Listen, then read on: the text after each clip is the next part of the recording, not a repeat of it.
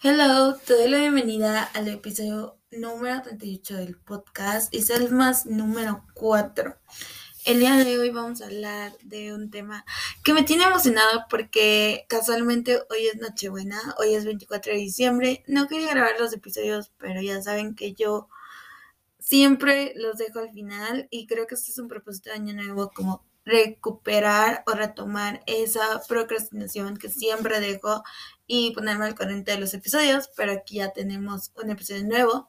Y son más bien lo que quiero enfocar en las cosas que hay que soltar, porque siento que es necesario soltar y dejar ir cosas que nos hacen daño o nos hacen mal en un futuro. Y en este caso lo estoy abarcando para Año Nuevo, que siento que es como un ciclo que se cierra y es un nuevo capítulo. O sea, por ejemplo, ahorita estaba en mis 25, ahorita estoy en, mis en mi capítulo 26.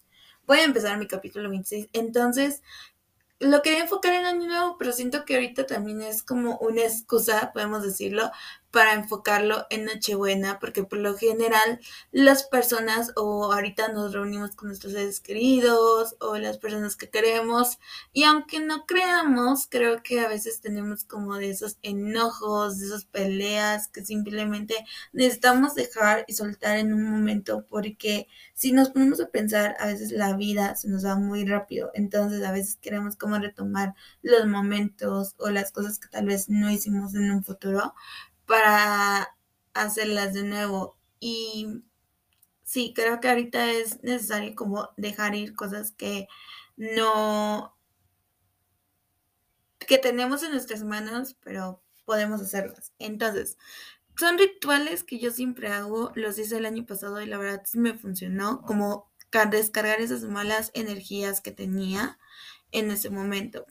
Entonces, la primera que es es escribir una carta de perdón. ¿Y por qué lo enfoqué más bien en el perdón? Porque es necesario y creo que al final de cuentas lo tenemos que hacer de una u otra manera, es perdonar, ya sea nosotros perdonar o pedir perdón. Sé que pedir perdón suele ser un poquito difícil porque a veces no estamos acostumbrados a esto, pero a veces solamente decir, oye, perdóname porque no hice esto, perdón porque eh, actúe de esta manera, perdón, porque simplemente pienso antes de actuar, que creo que es algo que a mí me pasa demasiado, que siempre como actúo antes de pensar y creo que es al revés, ¿no? Primero tienes que pensar la situación y luego actuar de, pues, de buena manera. Cosa que me ha pasado que siempre actúo como de mala eh, manera y yo siempre salgo como que perdiendo, pero es algo que he estado eh, luchando o he estado trabajando porque tengo TOC. Entonces creo que es un, un poquito difícil manejar cuando tienes trastorno impulsivo.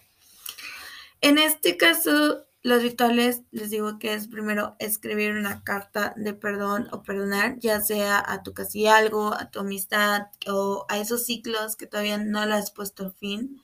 Y sé que es un poquito difícil como cerrar un ciclo porque yo he estado ahí como hace dos años que todavía estoy ahí y ya quería hace un año cerrar el ciclo y todavía me he topado con esas personitas que yo misma quiero como que cerrar el ciclo bien y no saber nada, pero a la vez también siento como que esa cosa de perdonar y estar en paz, porque porque simplemente me estoy haciendo daño a mí y tal vez no a ellas o a ellos, pero yo también, entonces necesito estar en paz conmigo misma. Creo que ahorita la salud mental es lo más importante que necesitamos y es lo más importante que tenemos. Entonces, si no estás bien contigo mismo, no puedes estar bien con los demás. Entonces, pedir una es agarrar una hoja, escribir lo que puedes pedir, eh, pides perdón, ya sea cómo actuaste o cómo debiste actuar, etcétera también poner una música que te relaje, que te inspire y simplemente tratar de escribir, que no sea como guion, que no sea eh, actuado igual, que sean de tus propias palabras, que pienses, que reflexiones lo que hiciste en este momento y lo que puedes hacer en un, en un futuro. También si quieres cerrar ese ciclo con esa personita que sabes que no te, te está dando nada bueno o nada positivo en tu vida, tienes que darle fin. Entonces, todo lo que quieras escribir, eh, puedes poner tu vela, puedes hacer tu intención primero de que sabes que quiero pedirle perdón a esa persona y después de ahí cuando ya le escribas que sean con tus propias palabras, puedes quemarla o simplemente romperla. El chiste es que no la tengas ahí guardada porque, porque no es necesario. Cuando tú ya pides perdón o perdonas a esa persona, hasta ahí queda. Entonces, también creo que es necesario recordar que la Nochebuena no solamente es como una actividad o algo que quieras eh, como marketing, porque sé que ahorita lo piden como mucho marketing por regalos y todo eso, pero creo que lo, lo más importante es estar ahí, o sea, estar ahí con las personas que en verdad quieres.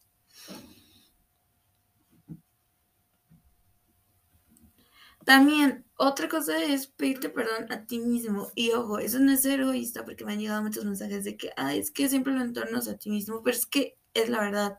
Si no estás contigo mismo bien, no vas a estar con nadie bien. Entonces, pedirte perdonarte a ti mismo, oye, Aileen, querida Aileen, perdón por decirte cosas inofensivas, perdón por decirte cosas que no debería decirte, perdón porque me enojo siempre contigo, perdón porque siempre te digo que eres una mensa, que no puedes. O sea, son cositas que también te tienes que perdonar. Entonces, algo que siempre hago y creo que es un propósito de año nuevo es por lo menos hacer dos cartas de perdón porque sé que yo me digo muchas cosas inofensivas, no por semana, o sea, por horas, por diarias. Entonces creo que eso se va acumulando y se vuelven como energías malas en algún momento. Entonces también hay que hacerlo de nosotros mismos, si puedes. Ese es el primer ritual. El segundo ritual es mantra de meditación para soltar o dejar ir. Por ejemplo, cuando tú lo quieras agregar en tu rutina de la mañana, puedes hacer un mantra, mantra de meditación. Creo que eso es como para despejar todo eh, lo malo de tal vez tuviste una pesadilla anoche o no pudiste dormir. Estos mantras son demasiados eh, mágicos y lo voy a decir muy lento para que puedas tal vez escribirlo o pararlo. Tal vez mi voz no es la exacta para escuchar una meditación y es por eso que no hago podcast de meditación, pero si quieres ponerle pausa y escuchar, está súper bien.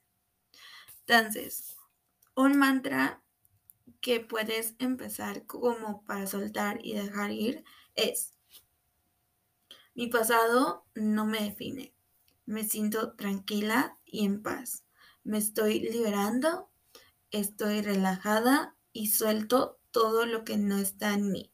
Soy suficiente como soy, tengo energía, y calma en mi ser. Estoy sana, me siento con fuerza y determinación.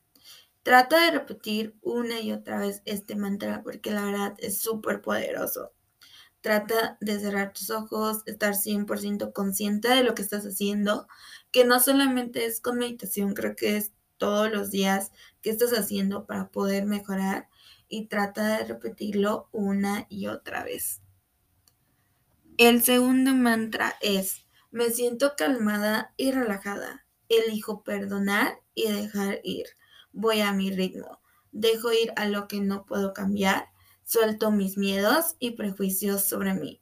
Confío en el universo, me perdono y perdono a los demás. Estoy rodeada de energía sanadora. Voy va otra vez. Me siento calmada y relajada. Elijo perdonar y dejar ir. Voy a mi ritmo. Dejo ir a lo que no puedo cambiar. Suelto mis miedos y prejuicios sobre mí. Confío en el universo. Me perdono y perdono a los demás. Estoy rodeada de energía sanadora. Es necesario también que cuando hagas estos mantras tienes que sentarte en un espacio cómodo en donde tu posición de piernas estés como en mariposita o en una forma más relajada como tú quieras. Hacer tres respiraciones eh, conscientemente. Una, dos, tres. Y después de ahí hacerlo el mantra no, no. Si no quieres escribir, si no quieres tal vez que te tome mucho tiempo, haz los mantras y créanme que te van a servir. Eso es más bien como para soltar y dejar ir de unas personas o de cosas que en verdad no quieres en tu vida. Y eso te lo digo de una y una otra vez. Si no quieres algo en tu vida, deséchalo. No te aferres a las personas o pienses que son de tu familia o porque es tu familia, porque es mm, tu amigo más cercano y se va a sentir mal. A veces, y te lo digo de corazón, hasta la familia es muy egoísta. A veces las personas cercanas son egoístas. Entonces, creo que esto no tiene nada que ver con egoísmo en este caso, pero a veces solamente tienes que estar bien contigo mismo. Ok, y el tercero que me encanta mucho porque creo que ahorita es como el a Nochebuena, es gratitud.